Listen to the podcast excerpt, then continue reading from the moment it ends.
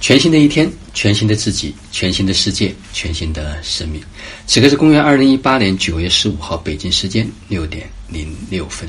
啊，昨天练习进行到了第十天。啊，我想分享一个主题，就是对自己好的方式，就是对自己狠一点。啊，的的确确，在很多时候，我们都想放纵自己，或者放过自己一下。你会发现，当我们不再往前推进一步，那种生命的体验可能就没有办法到达极致。呃，有时候你可能少憋了那么一口气，你的体验就差了很多。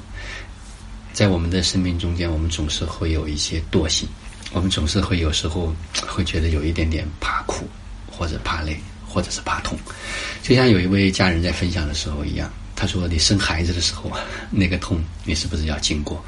你是不是得怎么也得把它？”狠着咬着牙把它生下来，所以你会发现有些人可能忍不住那个痛，就采取了剖腹产的方式。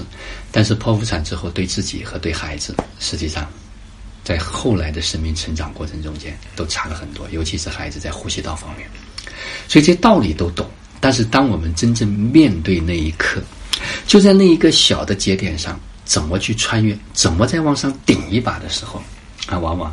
我们可能对自己下不了手，你知道，我们在此刻对自己下不了手，回头在后面，别人可能就会对我们下手，无论是外在的环境还是其他。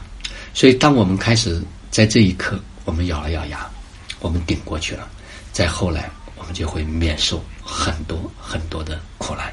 所以是短痛还是长痛啊？道理实际上都很容易懂，但是当我们真正开始去经历的时候，我们才可以体验到。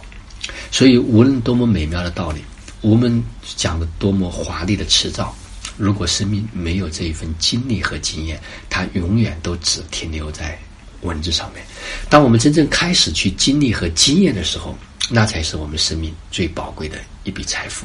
所以，对自己好一点的最好的方式，就是对自己。狠一点，好了，今天的分享就到这里，就让我们每一天、每一刻、每一分、每一秒都活在爱、喜悦、自由、恩典和感恩里。